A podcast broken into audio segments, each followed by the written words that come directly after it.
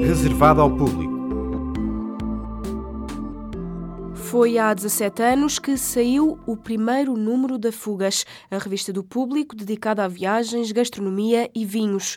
Neste episódio do Reservado ao Público, tentamos descobrir os segredos que estão por detrás de tantas histórias publicadas na Fugas desde 2000. Eu sou a Sandra Silva Costa e sou a editora da Fugas. E, em primeiro lugar, explica-nos o que é a Fugas. É um suplemento que eh, é publicado aos sábados, na sua origem, aos sábados com, com o Jornal Público.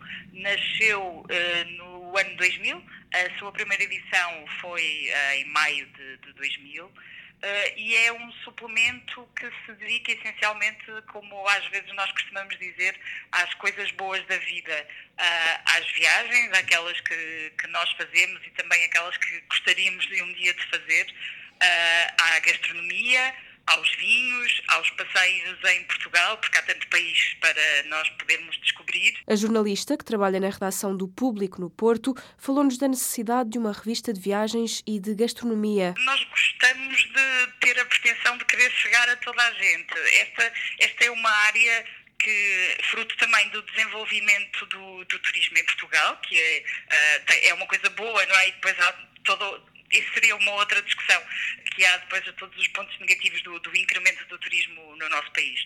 Mas bom, nós temos a, a pretensão de querer chegar a, a toda a gente que se interessa por estas áreas, porque de uma maneira ou outra é difícil encontrarmos eh, pessoas que não gostem de viajar ou que não gostem de, pelo menos, dar uma escapada ou de passar uma noite a um, a um hotel. Durante 17 anos, foram muitos os destinos que fizeram a revista Fugas. Na opinião da Sandra Silva Costa, o feedback tem sido positivo por parte dos leitores. Posso dizer com, com propriedade, e acho que não estou assim a exorbitar muito, que o feedback é muito positivo é claro que nós temos, nós temos leitores fiéis, temos muitos leitores fiéis, e é evidente que quando erramos, porque erramos, ou quando fazemos as coisas menos bem, também recebemos algumas chamadas de atenção, algumas puxões de orelha e eles escrevem-nos a dizer uh, não gostei nada disto ou fizeram mal isto. Mas, de uma forma geral, uh, o feedback é muito positivo.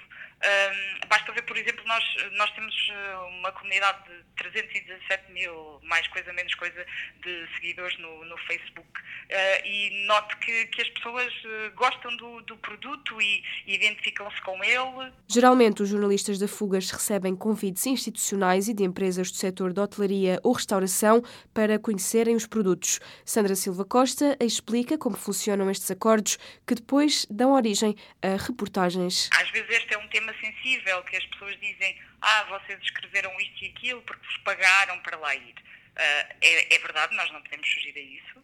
Em muitos casos é assim que as coisas funcionam, mas a única garantia que nós damos a quem nos convida é que nós vamos lá para fazer, em primeiro lugar, jornalismo, que é isso que nós fazemos. Uh, não fazemos nunca publicidade, uh, embora muitas vezes estes campos possam confundir e os próprios leitores possam achar que não é bem isso. E muitas vezes há más experiências. Já aconteceu comigo, pessoalmente, e, e aconteceu certamente com outros uh, jornalistas que, que, trabalham e escrevem para fugas, as experiências não serem boas e depois, uh, bom, muitas vezes nós chegamos à conclusão que não podemos escrever sobre aquilo porque não poderíamos nunca recomendar uh, aquele sítio.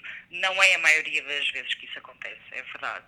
Até porque, como falávamos há pouco, as pessoas já nos procuram e cada vez mais nós temos projetos eh, com, com imensa qualidade uh, e, portanto, quando nos procuram, eles próprios também já têm um produto que à partida é bom para, para nos dar a experimentar. A Sandra já fez muitas viagens que resultaram em várias reportagens da Fugas. A ida à Guiné foi uma delas. Foi a viagem da minha vida, essa da Guiné. Uh, foi uma coisa muito especial, muito pessoal também. Uh, e acho que essa é a maior história que eu posso partilhar agora, porque hum, o meu pai uh, já morreu e ele era apaixonado pela Guiné, onde esteve uh, durante a Guerra Colonial.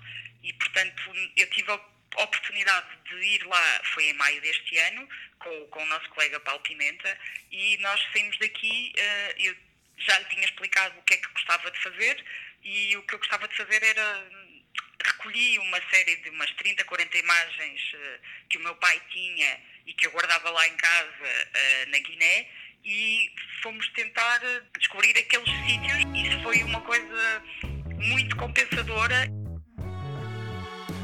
Pode subscrever os podcasts do público no iTunes, SoundCloud e aplicações móveis. O público fica no ouvido.